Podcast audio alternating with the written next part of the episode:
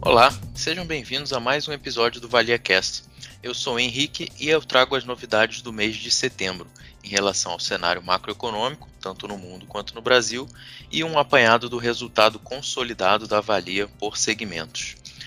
Bom, começando dessa vez pelos segmentos, o resultado no mês, a renda fixa ela rendeu 1,16% e acumula alta agora de 8,96% no ano.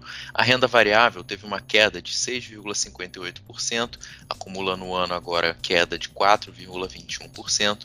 O segmento de estruturado caiu 0,89% no mês, mais acumula alta de 9,44% no ano. O segmento de exterior teve performance positiva de 1,19% e acumula no ano 18,92%. O segmento imobiliário subiu 0,43%, acumulando no ano 3,19%.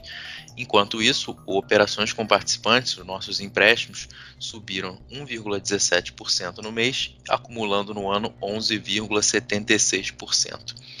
Agora, passando para a parte de cenário, o que está por trás desses números, é, começando pelo mundo, um dos grandes temas do mês de setembro foi a desaceleração do setor imobiliário chinês.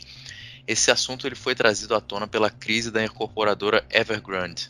Esse fato, aliado a apertos regulatórios e choques nos preços de energia, culpado pela é, escassez de carvão por lá, fez o mercado começar a revisar para baixo as perspectivas de crescimento do gigante asiático, e isso obviamente impacta as economias emergentes de uma forma mais pronunciada. Passando a zona do euro, o desabastecimento do gás natural fez o preço de energia subir de forma vertiginosa. Isso pressionou os índices de inflação por lá. Isso está colocando também uma certa pressão no Banco Central, colocando a autoridade numa posição delicada em relação à retirada dos estímulos monetários, que, por hora, devem ser mantidos. Já nos Estados Unidos, o mês foi marcado pelo impasse no Congresso relacionado à aprovação dos pacotes fiscais presidente Biden vem, vem enfrentando certas resistências é, na aprovação desses valores e montantes de infraestrutura e demais assuntos. E, além disso, tivemos é, outra discussão é, espinhosa que foi a necessidade de elevar o teto de endividamento americano. É, quanto ao Banco Central, a reunião de setembro reforçou a mensagem que já vinha sendo antecipada pelo mercado, de que os estímulos monetários eles serão retirados gradualmente, o início previsto para o final desse ano, mas eles não devem ter relação com o início dos movimentos de aperto de juros por lá. Passando para o Brasil, é, aliado à nossa instabilidade política e os temas fiscais que, que, estão sempre presentes, a inflação também é tema por aqui e ela segue bem pressionada. Patamar de câmbio depreciado, forte pressão nos preços de energia se somam às dificuldades da indústria, que vem sofrendo com escassez de insumos em diversas cadeias. É, passando ao IPCA, nosso índice de inflação ele fechou setembro em 1,16% e acumula alta de 10,25% em 12 meses.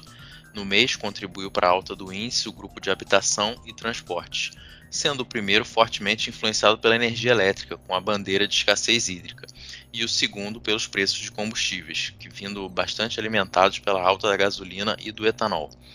Em relação à atividade, o IBCBR, que é aquela nossa prévia do PIB, ele registrou uma queda de 0,15 no mês de agosto, resultado que veio abaixo da expectativa de mercado, que esperava uma queda um pouco menor de 0,05. Um mês de diversos fatores de riscos, a nossa bolsa local, representada aqui pelo Ibovespa, recuou 6,57%. Já as taxas de juros pré-fixadas se elevaram em 62 pontos base em média. Era isso para esse episódio, pessoal. Fico no aguardo de vocês no nosso próximo encontro. Um abraço e até mais.